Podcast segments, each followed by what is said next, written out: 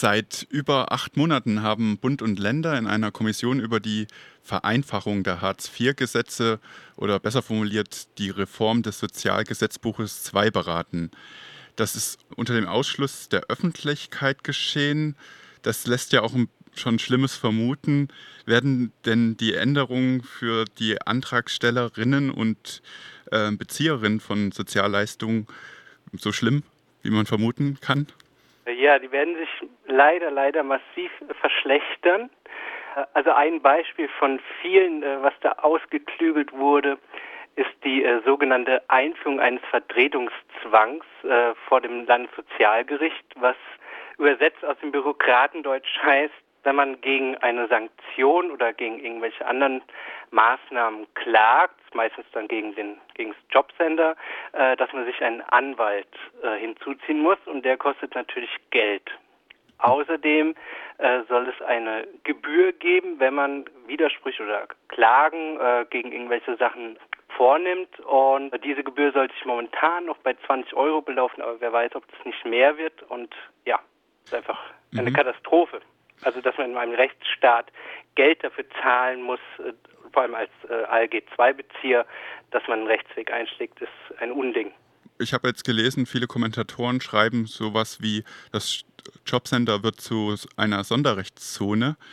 Und zwar ist ja auch die Begründung, es gibt zu viele Rechtsstreitigkeiten bei Sozialgerichten, weshalb dann also nicht die Jobcenter mit größerem Spielraum ausstatten. Wie sehen Sie diese Begründung? Also es ist richtig, es gibt äh, haufenweise Klagen, aber man weiß, dass ein Drittel aller Klagen äh, wird Recht gegeben. Das heißt, diejenigen, die Hartz IV beziehen und dagegen Klagen bekommen, von den Richtern äh, Recht gesprochen. Bei den Sanktionen sind sogar 42 Prozent äh, der Verfahren, wo zugunsten der ALG-2-Bezieher das Urteil gefällt wird.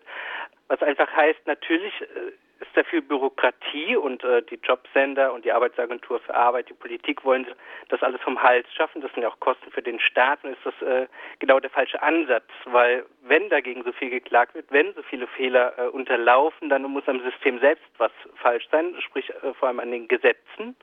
Und äh, dann müssen die geändert werden. Und zwar nicht, wie es jetzt äh, in dieser sogenannten Rechtsvereinfachung geschieht, sondern zugunsten der ALG-2-Bezieher. Der Gedanke, der vielleicht dahinter steht, ist ja, durch mehr Druck auf Arbeitslose fördert man auch die Leistungsbereitschaft. Ich frage mal ein bisschen suffisant, verkennt man da aber nicht vielleicht auch, dass es sowas wie eine gewollte ähm, Arbeitslosigkeit gibt in unserer Gesellschaft? Ja, also dem stimme ich zu. Bis zu einem gewissen Grad ist Arbeitslosigkeit gewollt. Nicht im großen Umfang, aber vor allem Armut als abschreckendes Beispiel, auf jeden Fall.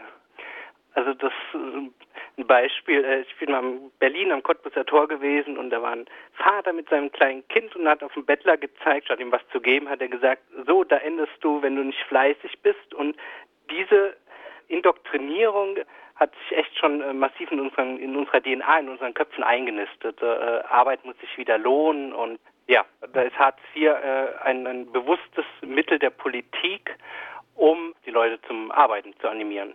Und im Herbst soll der Bundestag dann abstimmen über dieses Paket, so wie Sie es verkaufen als ähm, Vereinfachung des Regelwerks zu gelten hat. Ähm, genau. Gibt es da auch Licht innerhalb dieser, dieser Vereinfachung? Die meisten sogenannten Reformen sind wirklich katastrophal. Es gibt hier und da auch Lichtblicke. Zum Beispiel soll die Regelung, die es bislang gibt, wegfallen, äh, nämlich diejenige, dass unter 25-Jährige anders behandelt werden als über 25-Jährige. Zum Beispiel konnte man Hartz-IV-Bezieher, die unter 25 Jahren alt sind, dazu verdonnern, äh, wieder ins Elternhaus zurückzuziehen und derlei Sachen fallen weg. Das ist auch zu begrüßen.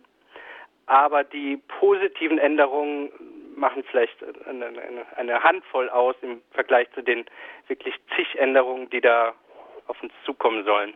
Die ähm, Vertreter von gewissen Jobcentern haben ja auch schon angemahnt, dass die aktive Arbeitsförderung ähm, in den letzten Jahren schon immer mehr in den Hintergrund gerückt ist. Also ja. der Versuch, äh, ähm, Bezieherinnen in Arbeit zu bringen. Ist das jetzt nur noch eine Verwaltung von dem unteren Prekariat der, unserer Gesellschaft, was die Jobcenter jetzt auch mit diesem neuen Regelwerk dann leisten sollen und nicht mehr unbedingt die individuelle Förderung der Menschen, die ähm, zu dem Jobcenter gehen? Ja, also äh, Hartz IV ist äh, ein Knechtschaftsinstrument. Also gefördert wird dort sehr, sehr wenig. Und aktuelle Entwicklungen zum Beispiel in Hamburg, da sollen jetzt die von den Jobcentern die Null-Euro-Jobs eingeführt werden. Das heißt, die Menschen, die Hartz IV beziehen, sollen arbeiten, bekommen dafür aber nicht mal wie beim 1-Euro-Job hier und da noch ein paar Cent, sondern bekommen gar nichts. Sagen sie, das ist ja menschenunwürdig, äh, ohne Geld, äh, Sanktionen verhängt. Und ja, das ist das Muster. Dass da irgendwelche Förderungen wirklich aktiv stattfinden, sehe ich nicht, wenn zum Beispiel äh, ausgebildete IT-Fachleute dann auf einmal in den Anfänger-Computerkurs geschickt werden, dann sagen sie, hallo, ihr habt ja einen hier an der Meise, ich habe das gelernt. Ja, erscheinen sie nicht, werden Sanktionen verhängt. Man redet ja jetzt seit ein paar Jahren hier in Deutschland von einem Jobwunder. Ist das wirklich ein Wunder? Also ist eigentlich genug Arbeit da? und die Bereitschaft zu niedrig, der Arbeitslosen angemessene Arbeit zu finden. Das taucht ja oft in den Medien auf, auch äh, zu Recht, dass die Statistiken der Jobcenter und der Arbeitsagentur für Arbeit äh, massiv geschönt sind. Betrachtet man das näher, ist das Jobwunder eben eher ein, ein Prekariatswunder. Zum Beispiel arbeiten ein Viertel aller Erwerbstätigen in Deutschland im Niedriglohnbereich, was übersetzt heißt, sie verdienen weniger als 9,54 Euro brutto die Stunde betrifft zum Beispiel 90 Prozent aller Taxifahrer. In der Gastronomie sind es 77 Prozent, die in diesen Bereich fallen, bei Friseuren, Kosmetikern 85 Prozent. Das heißt, diese Leute sind offiziell beschäftigt. Oft arbeiten sie auch mehr als 40 Stunden die Woche, aber sie erhalten einen Hungerlohn und nicht wenige müssen auch noch aufstocken. Was ja auch vielleicht ein bisschen einsichtig ist, dass diese unteren Schichten, die vielleicht noch Arbeit haben, aber auch durch diese, durch diese Drohung ähm, in, dieses, in diesen Mechanismus von ALG 2 zu fallen, nicht als Ansporn, als, als Angst erleben und deshalb sich unter Wert verkaufen als Arbeitnehmer. Ist es eine reale Angst, die es in unserer Gesellschaft gibt, dass man äh, vielleicht absteigt und, und dann nicht mehr rauskommt aus diesem Prekariat?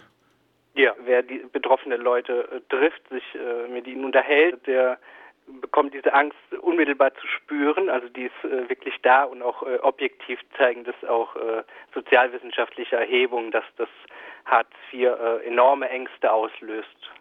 Einerseits, wenn man wenn man es erhält und wenn man davon betroffen ist. Andererseits, wenn man kurz davor steht, in Hartz IV abzurutschen, die, die Angst ist enorm, ja. Und durch die Verschärfung der Kontrollen oder der, ähm, ähm, der restriktiveren Maßnahmen, die jetzt durchgesetzt werden. Ähm, Sie sind ja Philosoph und deshalb will ich meine letzte Frage auch mit einem Philosophen als, als ähm, Schirmherr beginnen. Michel Foucault äh, schreibt in Überwachen und Strafen ja über Gesellschaften, also über die Grenzen von Gesellschaften, also wo, wo ja. Maßnahmen, biopolitische Maßnahmen ausgetestet werden an Randgruppen, ähm, die marginalisiert werden. Und das geschieht ja jetzt auch systematisch in diesem Bezugssystem von mhm. ALG 2. Also da werden, da werden ähm, Spielarten von Macht ausgetestet, die dann aber auf die ganze Gesellschaft wirken als Ganzes und diese verändern. Und auch jeder muss sich betroffen fühlen durch diese Disziplinierung. Sind Sie dieses Muster, was Michel Foucault beschrieben hat, auch darin wirken? Ja, sehe ich auf jeden Fall so, ja. Also das ist eine, eine Kontrollgesellschaft und Disziplinargesellschaft, in der man, das ist nicht wie früher, dass die Leute ins Arbeitshaus gesperrt werden, wie es äh, in den späten 60ern immer noch der Fall war. Das war eine offensichtliche Machtausübung des Staates. Da konnte man auch gegen ein bewusstes Objekt, gegen ge ganz gewisse äh, Menschen protestieren, sondern es ist unterschwellig, es ist in einem Paragraphendschungel. Und Dadurch wird es viel schwieriger, einen Anführungszeichen Feind äh, zu sehen.